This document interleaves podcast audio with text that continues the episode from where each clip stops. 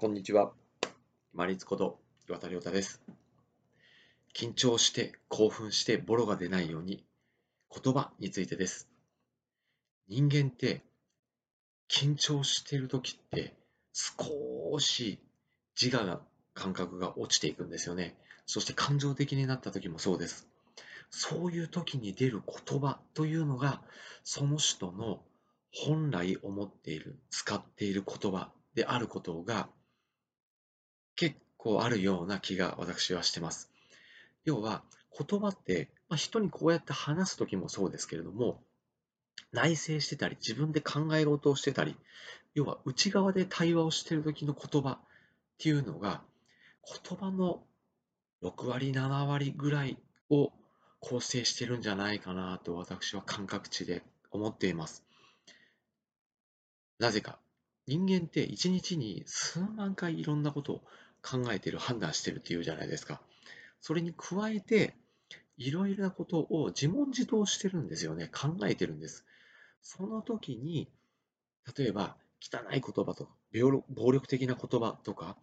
あとは意味が曖昧な言葉とか、そういったものを使っていると、自分が緊張している時とか、感情的になった時に、ポンと出てくるんですよね。このお話をしてて、こう思い浮かびでいただきやすいのが、おそらくあの政治家とか有名人のあの出現ですよね。まあ、人前で話すのに慣れていそうな、あの、政治家や芸能人、有名な方、著名人であっても、ポロッと言葉に出てしまって、それを叩かれるということがあると思います。まあでも、私の感覚から言うと、皆さん感覚いかがでしょう？あ、自業自得かなって思う時の方が多いですね。それはなぜか、日頃、自分の内側であの言葉とか、ああいう言い回しを使ってたんだから、それはポロッと出てくるわなって思うんですね。裏を返すと、緊張しても、そして興奮してもそういう言葉が出てこないように、日頃から自分が独り言をしていたりとか考え事をしているときに、丁寧な言葉、優しい言葉、柔らかい言葉をぜひ使うようにしましょ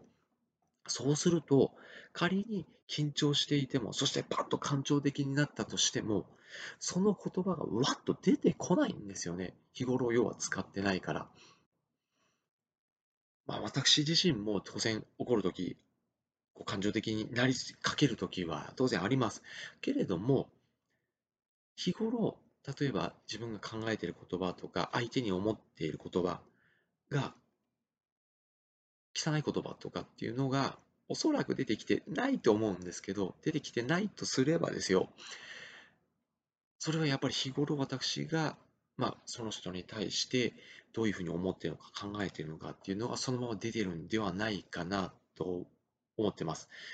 結構周りの方に聞いているはずなので、多分出てないんじゃないかなとは思うんですけどね。まあ、もともとそんなに最近もう感情的になったりとか緊張することもなくなったので、出てきてないだけかもしれませんけれども、もし仮にこう腹立たしい相手であったにしても、もうこのブログとか動画を拝見している方、音声コンテンツとかをご覧になっている方はわかるかと思うんですけれども、こうその方なりにもう一生懸命生きている証なんだろうなと思って諦めてるので、もう文句を言ったり、こう相手を叩こうと思う考えがもうそもそも出てこないんですね。だからこそ感情的になっても緊張していても、そういう言葉がもう出てきてないところなのかなと思っています。緊張しても感情的になっても汚い言葉とか、あとは人を傷つける言葉であるとか、あとは少しこう、年齢にそぐわない幼稚な切な言葉であるとか、やばいとかもそうですよね。そういう言葉が出てこないように、常日頃から、まあ、